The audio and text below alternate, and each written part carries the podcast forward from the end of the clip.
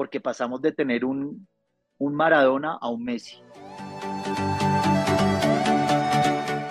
Bienvenidos a Brand Code Podcast, conversaciones sobre propiedad intelectual, derecho e innovación. Presenta Juan Carlos Salazar Camargo, arroba Salazar Juan.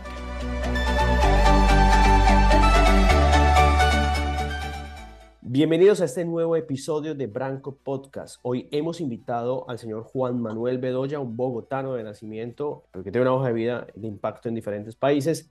Tiene 22 años de vida profesional, es diseñador industrial de la Universidad Pontificia Javeriana y cuenta con dos maestrías, una maestría en administración de negocios y otra en dirección de entidades deportivas por parte de la Universidad del Real Madrid. También Juan Manuel es actualmente el presidente y director de la Juventus Academy en Colombia y es todo un experto también en temas de marketing deportivo. ¿Qué tal, Juan Manuel? Gracias por esta, aceptar esta invitación y sentarnos hoy a conversar sobre dos temas fundamentales. El eh, emprendimiento en empresas eh, de índole deportivo, de la industria del deporte, y también sobre algo que nos apasiona, que es el marketing deportivo. ¿Qué tal, Juan Manuel? Bienvenido. Un abrazo, Juan Carlos. Muchísimas gracias por la invitación. Muy complacido a ser parte de, estos podcasts que organiza Branco. Y espero pues que toda esta experiencia y obviamente pues la suma de diferentes actividades alrededor de la gestión deportiva, el mercado deportivo, la publicidad, la comunicación y todo lo que hemos podido hacer durante estos últimos 22 años de carrera profesional, pues sirvan para obviamente inspirar y ser ejemplo para futuras generaciones. Este podcast lo vamos a dividir en dos grandes eh, temas. El primero, quiero que nos cuentes sobre esta experiencia que tiene que ver eh, con emprender en la industria del deporte, específicamente con traer la marca de Juventus Academy al país, eh, ser en estos momentos el licenciatario y el representante de, esta importante marca del fútbol a nivel internacional, tenerla en Colombia y tener estas escuelas de formación deportiva que tienen más de ocho años en, Bogotá y actualmente impacta positivamente a 250 familias. ¿Cómo ha sido toda esta experiencia de emprender en el mundo deportivo con eh, la marca Juventus Academy en nuestro país? Pues el desarrollo del mercado deportivo yo realmente lo empecé en el año 2006 cuando empecé a desarrollar unas estrategias y unas actividades deportivas alrededor del fútbol. Y eso y ese apasionamiento por este bello deporte, pues digamos que fue eh, transformándose, fue evolucionando. Eh, desarrollé múltiples actividades, como lo mencionaste hace un momento, de, también de mercado deportivo con otros deportes, pero una diosidencia causó impacto en el año 2014 aproximadamente, cuando tuve la oportunidad de, con eh, una persona poder traer a Colombia eh, los eventos de los campamentos internacionales que no eran tan conocidos aquí en Colombia. Ya han llegado un par de marcas internacionales, pero no habían desarrollado, digamos que un impacto tan alto como el que nosotros pretendimos hacer en ese momento.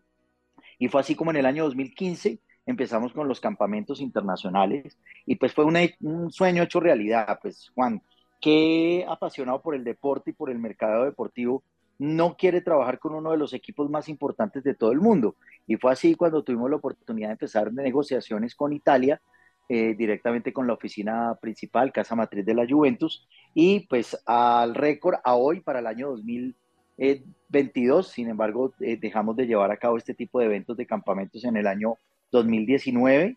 Hemos impactado más de ocho ciudades a nivel nacional eh, y también hemos desarrollado más de 10 campamentos eh, que nos pone como la marca internacional oficial europea con mayor cantidad de este tipo de eventos en Colombia. Hemos estado en Cúcuta, en Barranquilla, en Cali, en Medellín, en Lejanías, en Bogotá, y bueno, hemos podido desarrollar este tipo de actividades. Y desde el año 2016 ya tenemos la Juventus Academy de manera oficial aquí en Bogotá. De estos ocho años de estar eh, al frente como líder de Juventus Academy, ¿cuáles han sido esas principales enseñanzas? Porque uno a veces cuando está en la industria deportiva quiere de una entrar a manejar eh, marcas grandes, en este caso como el de Juventus, pero tú lo haces, o sea, desde un punto de vista muy, podríamos llamarlo así, emotivo, porque estás desde las fuerzas básicas, desde el, desde el fútbol formativo, y esto tiene, digamos que unos procesos totalmente diferentes para irlos afianzando. Eh, ¿Cómo ha sido ese tema y cuáles han sido como esas experiencias que te han dicho o te han dado la respuesta, Juan Manuel? Estos ocho años de Juventus han valido totalmente la pena. Pues mira, voy a terminar de completar incluso la pregunta que me hiciste anteriormente con lo que me acabas de decir, eh, y es como combinar, digamos que los eh, aspectos, digamos que de alta calidad y profesionales que tiene el mercado deportivo, la comunicación alrededor del deporte, sumado obviamente a un, proyecto deportivo que tiene una esencia y un ADN eh, valioso y un principio humano que es la formación de valores humanos a través del deporte. Entonces yo lo que hice fue, digamos, que combinar eso a través del tiempo con las bases que me entrega Juventus, que pues además de tener un proyecto muy sólido a través del tema formativo, del fin de formar primero personas y después jugadores, pues finalmente para desarrollar y poder potencializar el producto que tiene como una base principal de crear empresa, porque eso es lo que nosotros hicimos con la Juventus Academy, crear empresa, pues es el desarrollo corporativo de la venta a través del mercadeo, la comunicación, a través de la promesa de valor, de venta y esos principios eh, deportivos que se tienen. Entonces, digamos que combinando eso, eh, se empezaron a desarrollar diferentes actividades, estrategias, líneas obviamente eh, de comunicación y digamos de, ejecución de venta de producto para poder desarrollar de manera asertiva lo que estábamos haciendo. Eso ha sido un gran reto, ¿no? Eh, poder impactar con una marca, como te lo acabo de decir, tal vez una de las más importantes de todo el mundo, aunque pareciera fácil, no lo es. Eh, nosotros empezamos a desarrollar diferentes actividades para que en Colombia y, principalmente en Bogotá, pues la gente tuviera conocimiento de que nosotros estábamos aquí con una promesa de valor diferente. Nunca hemos pretendido ser los mejores, sino ser cada vez más asertivos con la manera de poderle llegar no solamente a los niños, a los jóvenes, sino a los padres de familia que están buscando de manera responsable poder impactar con un proyecto que obviamente fortalezca y trascienda con los valores que ellos también tienen en casa, inclusive los mismos académicos. Entonces lo que estamos haciendo es desarrollando unos puntos de impacto completamente integrales para que claramente pues eso se pueda cumplir. No ha sido fácil, pero en el camino nos hemos encontrado con la oportunidad de que el trabajo que hemos hecho en esos puntos que te acabo de mencionar, pues obviamente han impactado de una manera bastante positiva. Eh, hemos utilizado diferentes herramientas que a nivel, digamos, externo hemos sabido impactar a través de comunicación, a través de, obviamente, el tema de que Juan Guillermo Cuadrado esté en la Juventus Academy desde hace varios años, pues nos ha ayudado, digamos que a nivel local.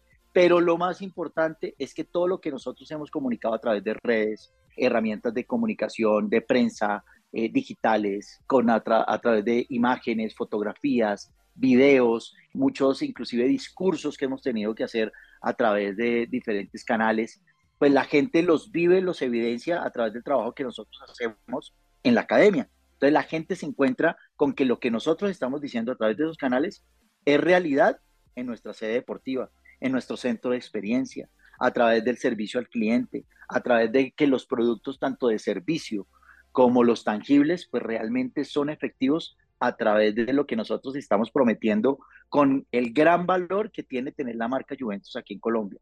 Los niños y los padres de familia se identifican con lo que nosotros hacemos eh, y obviamente, pues como lo dije desde un principio, lo más importante es poder coincidir con que la promesa de que el objetivo principal de propósito de hacer una mejor sociedad a través del deporte se esté cumpliendo.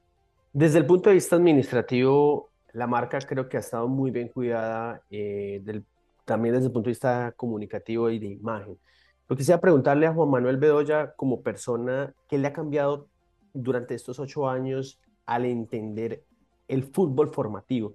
Es decir, al, llegar a, cancha de Juventus y ver tantos niños vistiendo esa camiseta, teniendo ese amor, ese cariño, y lo que hablamos un día los dos, esa mística que logra impactar la Juventus en las personas y que usted lo ha logrado liderar en Bogotá. ¿Qué enseñanza le ha dado de pronto decir, venga, esto lo podemos hacer de esa manera o yo pensaba que esto lo podía hacer así, pero realmente la gente empieza a amar un equipo de esta manera? ¿Cómo ha sido esa experiencia desde lo personal y desde lo humano para Juan Manuel Bedoya? Pues hombre, Juan, nosotros lo que estamos haciendo bajo mi liderazgo, porque no puedo decir que este es un crédito particular, esto es un crédito eh, de un trabajo en equipo desde todas las áreas, es que estamos cambiando y transformando vidas, estamos salvando vidas, estamos dando una nueva manera de pensar diferente, de hacer diferente, de construir una personalidad de jóvenes, niñas, jugadores y jugadoras que están obviamente eh, con un objetivo claro de ser no solamente una mejor persona, como lo acabo de decir, sino ser un mejor deportista, donde muy probablemente, donde muy probablemente está aterrizado o, magnificado a través de, pronto la ilusión y el sueño de ser un futbolista o una futbolista profesional. Sin embargo, pues nosotros eh, somos muy conscientes y somos muy aterrizados en que las promesas tanto de venta como de valor que nosotros les damos a estos muchachos, a estos jóvenes, a estas jugadoras, es que pues lo primero está en el ser. Y pienso que eso ha sido absolutamente gratificante para nosotros.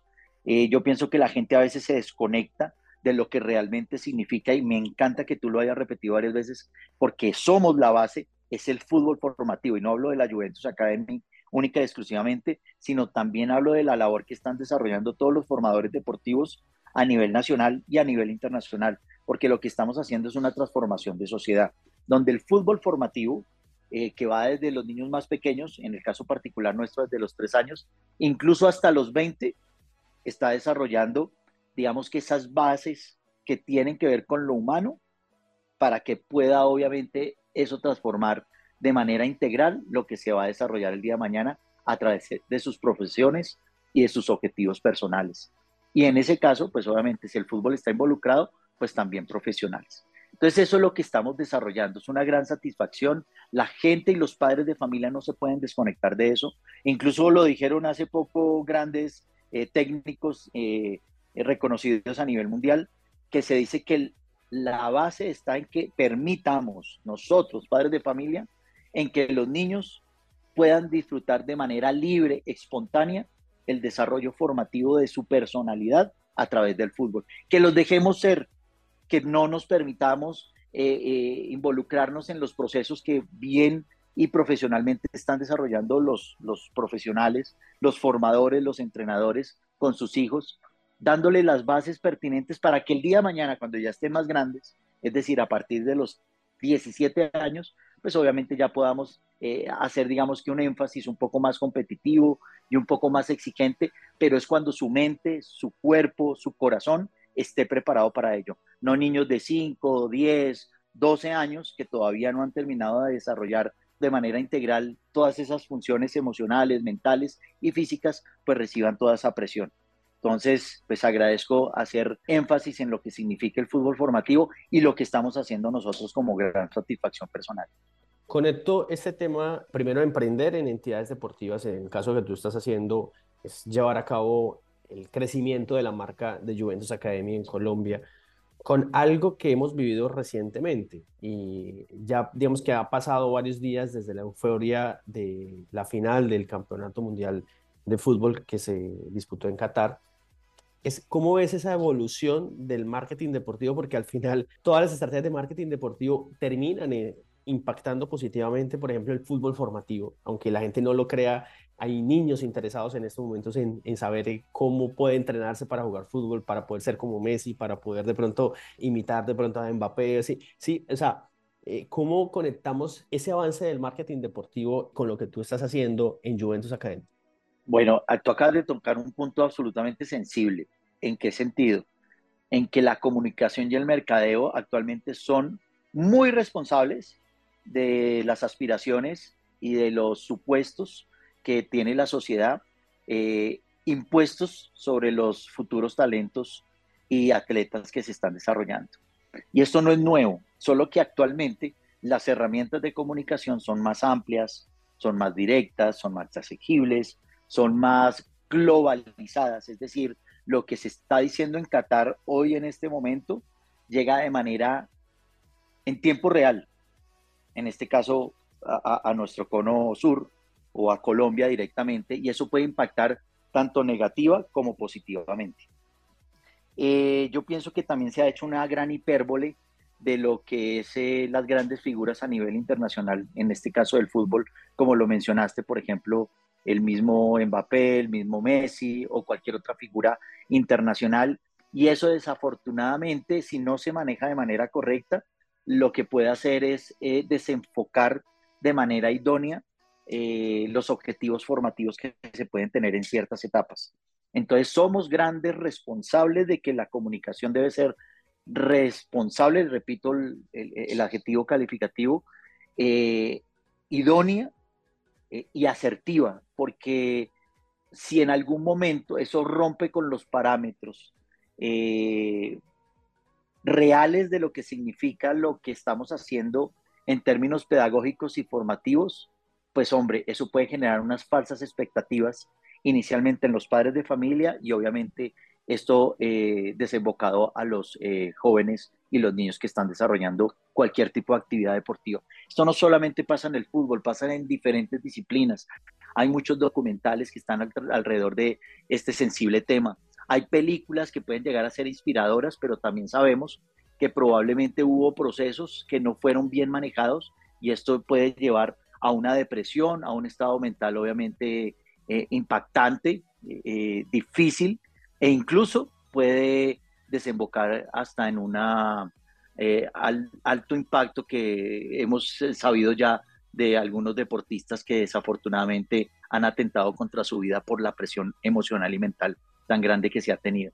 Entonces creo que desde el mercadeo y desde la comunicación somos grandes responsables en poder emitir un buen mensaje y tenemos que ser obviamente canalizadores de esas emociones para que eh, podamos impactar de manera positiva.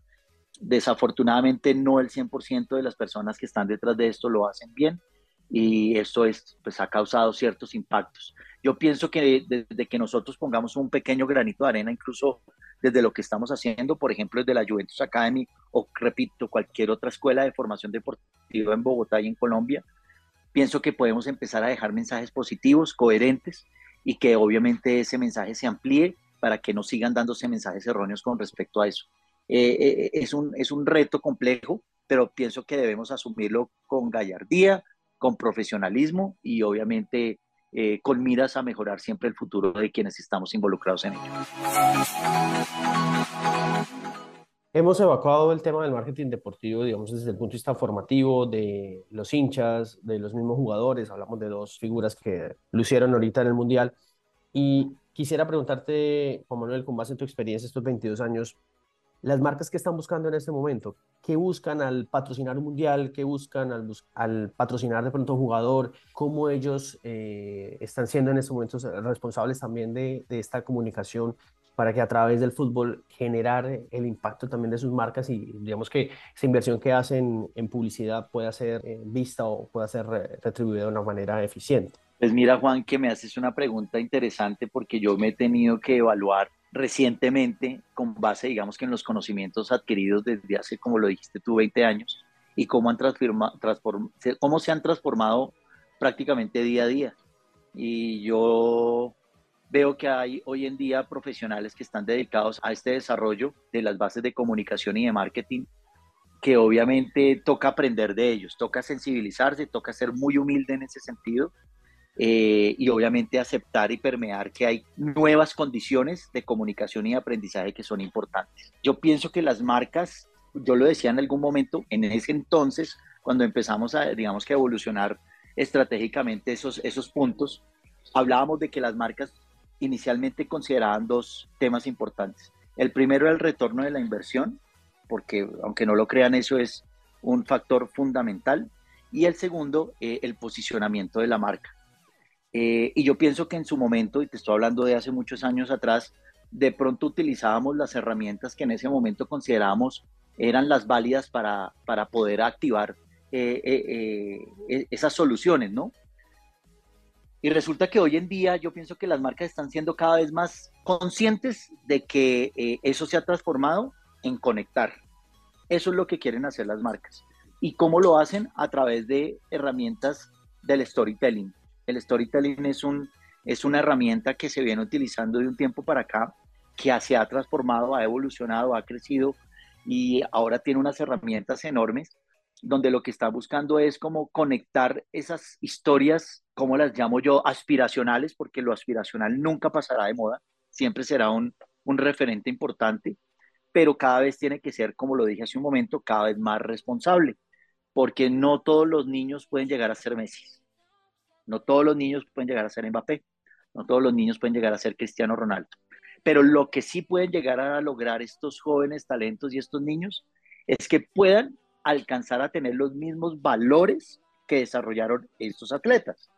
¿Sí me explico? Entonces, digamos que es saber cómo eh, somos coherentes, aterrizados, tener una línea eh, directa de que el mensaje que está basado en la historia de estos referentes sea alcanzable, en el sentido de que esos valores que ellos están pregonando o que se quieren comunicar son posibles de alcanzar. Pero probablemente no todos los niños del mundo logren ser jugadores del Barça, posteriormente del Paris Saint-Germain, o ser seleccionados desde sus 14, 15 años en las selecciones nacionales y posteriormente ser campeones del mundo.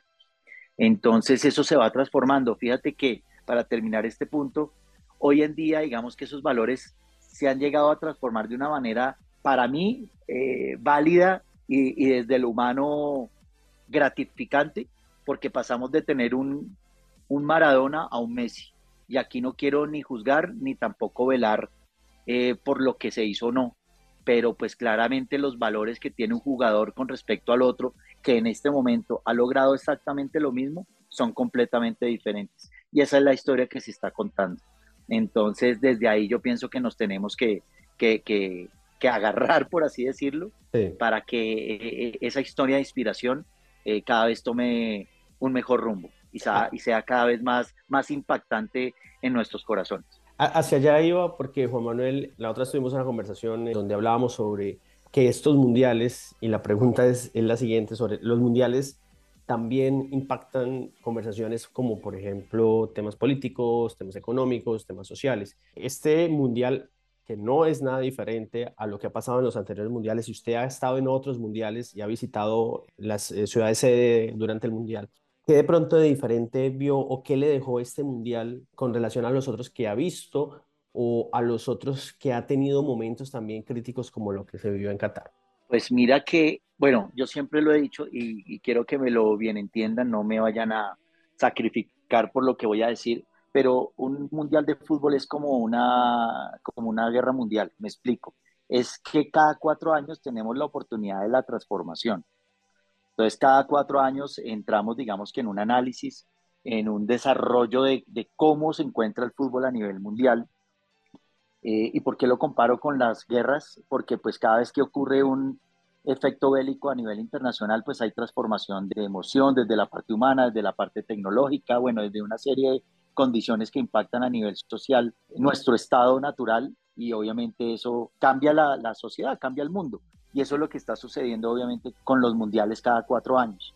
En este caso en particular, comparado, por ejemplo, con la bendición y la oportunidad que tuve con la visita que hice a Brasil y a Rusia, y bueno, desafortunadamente no se pudo hacer en esta ocasión a Qatar, pues uno, la transformación de los canales de comunicación, eso es lo primero, como lo hablamos hace un momento, eso prácticamente evoluciona día a día. Eh, por otro lado, ha habido una, como una pelea, por así decirlo, entre las especulaciones para mí, para mí, no quiero que sea una, un hecho comprendido, pero para mí hay mucha especulación alrededor del tema tanto económico como, como social, ¿sí? Donde lo que se hizo fue eh, señalar al, al, Mundial de Qatar como una cortina de humo, como probablemente sí se hizo en otras ediciones, a nivel político, a nivel social, a, a nivel condicional con diferentes circunstancias pero la percepción que yo tengo es que eh, tuvimos un gran host, tuvimos un gran embajador que no escatimó en gastos, está siendo inclusive eh, autosostenible. Eh, habría que evaluar muy bien las condiciones eh, con las cuales se llegó a eso, porque pues también hay una serie de estadística donde dice que obviamente se sacrificaron muchas vidas humanas para poder llegar al punto donde se llegó. Eh, sin embargo, pues también está poniendo un punto muy alto a otros países futuros organizadores que a nivel de infraestructura y estructura, pues está diciendo que, que hay la posibilidad incluso de que no hay necesidad de tener un país muy grande para poder desarrollar una actividad tan importante como lo es en el caso particular el Mundial, porque pues lo que se hizo en Qatar es un país pequeño, distancias cortas, alta tecnología, desarrollo de infraestructura de conexión en términos de eh, comunicación, transporte, socialización, eh, apertura, desarrollo económico, movimiento económico. Dicen que las personas que lo recibieron fueron completamente amables. Entonces, eh, digamos que como, que como país receptor, pues creo yo, pues a mí me causó algo en particular que Brasil y Rusia había que pasar uno o dos días para poder llegar de un estadio a otro, de una ciudad a otra. En cambio aquí no, ¿sí? Eso, por ejemplo, facilitó obviamente que las personas viajaran. Se decía, por ejemplo, que eh, un país absolutamente eh, pleno en desarrollo, como lo puede llegar a ser inclusive Francia o inclusive el mismo eh, Croacia o la misma Croacia, que tiene una, economía estable, frente a la inflación de, Argentina, que está por las nubes, que tiene un problema económico complejo y pues duplicaba el número de visitantes desde el otro lado del charco, por así decirlo. Entonces eso quiere decir que hay unos apasionamientos que están fuera del orden inclusive económico, social, con tal de estar ahí. A nivel deportivo, pues obviamente hay unas condiciones que nos están dando una manera diferente de ver el fútbol, el efecto social de la migración. Ya sabemos que Francia, el 70% de sus jugadores no son originalmente eh, franceses de tierra local, sino que vienen provenientes de otras, de, otras partes del mundo y así como otras eh, selecciones. Y eso pues obviamente hace también transformar el fútbol, hace transformar las condiciones y las estrategias en campo. Eh, que un Marruecos, eh, la primera selección africana eh, que llegue a estas instancias, pues obviamente también cambien la dinámica del, de, cómo el jugar, de cómo proyectar la posibilidad de estar en instancias finales. y pues el efecto del hincha, del apoyo, en este caso, por ejemplo, particular de Argentina, que, que movió una fibra a nivel latinoamericano importante y el reconocimiento a nivel internacional vez en este momento el jugador más importante de todo el mundo. Todo esto son mensajes que deben ser responsablemente bien manejados para que las futuras generaciones que están a través de el desarrollo formativo pues impacten de una manera consciente para entender qué es lo que está pasando con los efectos de los mundiales cada cuatro años. Yo desconocía, para ser absolutamente honesto, en, en su momento, pues que el Mundial, por ejemplo, del año 78, pues fue una cortina para eh, desentender de todos los crímenes que se estaban eh, llevando a cabo en la dictadura militar de Argentina para esa época. Eh, también se dice, obviamente, que, que, en el año 82 con España sucedía lo mismo. recordemos que prácticamente nosotros, bajo un estado de narcotráfico, íbamos a tener al Mundial del año 86 acá, casi que por un manejo económico pudimos haber tenido la oportunidad de que eso se hubiera dado acá y hubiera sido grato haber tenido la, la oportunidad de haber hecho eso acá, pero no sabíamos qué estaba detrás. Y era obviamente pues toda la situación de narcotráfico que se está dando en esa época. Entonces, pues que sea bienvenido un buen manejo asertivo de, del mensaje que debe dar la FIFA, que deben dar cada una de las naciones que están transformando el mundo y pues que pienso que ese efecto de lo que acaba de darse en Qatar, que para mí fue un buen mundial, quiero quitar de lado, pues claramente pues las situaciones particulares sociales, eh, inclusive laborales de las cuales te hablé hace un momento, no por eh, hacerlas a un lado y, omitir esa información, como país, digamos que organizador, eh, el desarrollo del evento como tal, para mí fue un éxito. No quisiera entrar en controversia porque esto nos demandaría un podcast inclusive mucho más largo. No, espectacular la conversación con Juan Manuel. Siempre es grato hablar de la industria del deporte, de marketing. Además que quiero felicitarlo por este 2022 que acaba de, culminar con el liderazgo al frente de la Juventus Academy en Colombia. Hoy en día Juventus Academy Colombia es una de las eh, escuelas de formación deportiva más organizadas del país y esto pues eh, es gracias a su liderazgo, pero también al trabajo en equipo de entrenadores, de fisioterapia, de la gente de marketing, de la gente administrativa. y pues también gracias por, por dejarnos ser parte un poco ahí con Branco de esta parte legal de la Juventus Academy. Muchísimas gracias Juan Manuel, un abrazo y espero que sea un año 2023 eh, lleno también de muchos éxitos y muchos aprendizajes con todo este tema de la industria deportiva.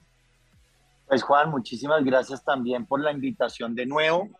Eh, como siempre lo he dicho, para mí siempre nos quedará faltando tiempo, siempre nos hará falta tiempo para poder hablar de muchísimos temas, pero bueno, siendo práctico con las nuevas alternativas de comunicación, tenemos que ser efectivos y espero pues haber causado un buen impacto y gracias por la invitación y estoy siempre disponible para poder compartir con ustedes.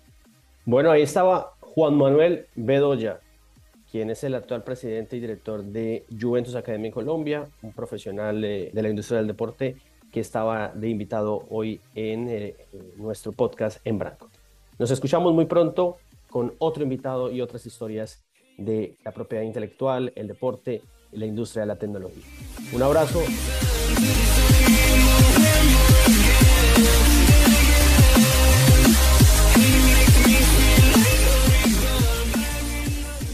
Gracias por escuchar Brandcode Podcast, conversaciones sobre derecho, propiedad intelectual e innovación. Síguenos en arroba salazarjuanca y arroba brandcode. Nos escuchamos pronto.